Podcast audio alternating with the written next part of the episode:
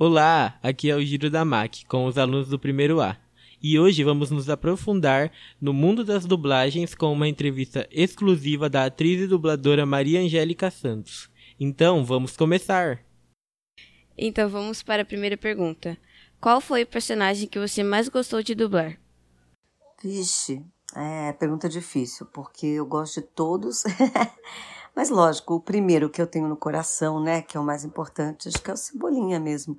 Mas teve o Kevin dos Anos Incríveis, tem as atrizes que eu adoro dublar, que é a Reese Witherspoon, é, que é uma das minhas favoritas. Enfim, tem tantos. Pode me falar quais foram os seus trabalhos mais reconhecidos até hoje?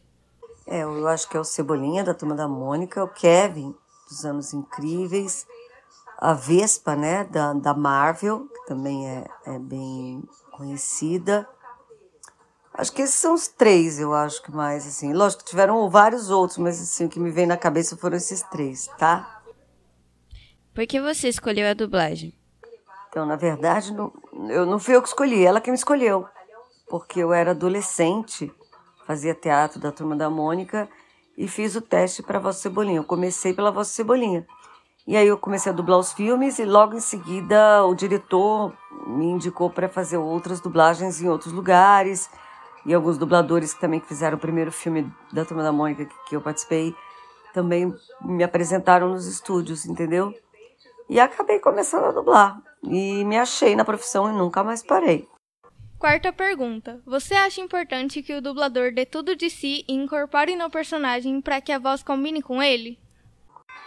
Na verdade, a função do dublador é fazer exatamente o que já está feito ali na tela, sem, né, lógico, colocando o talento dele, mas copiar ao máximo o que o ator já fez lá, né? E a gente tem que conseguir até fazer a mesma respiração, entendeu? Agora, a voz, para combinar, na verdade, quem faz é o escalador é a pessoa, o diretor, ele, ele vê o filme e ele escala as vozes que ele acha que, que tem o mesmo padrão vocal, mais ou menos a mesma idade e tudo mais, entendeu? Então, e aí o dublador olha a imagem e tenta repetir exatamente o que o ator fez, aí acaba ficando bem legal, né? Acaba ficando perfeito, né? Você tem quantos anos na área de dubladora? Vixe, muitos. 39 anos já. Eu comecei adolescente, né? Já são 39 anos. Como é a experiência de estar em um estúdio de dublagem? Como as pessoas te tratam e se você tem uma boa relação com elas? Ah, eu, eu vou em estúdios muito, muito tempo, desde que eu era pequena, né? Então todo mundo me trata muito bem, eu me dou bem com todo mundo. Antigamente a gente gravava junto, era muito legal. E hoje eu também dirijo dublagem, né? Então é maravilhoso, é tudo tranquilo. Como a senhora se sentiu na primeira vez dublando? Tava ansiosa ou com medo?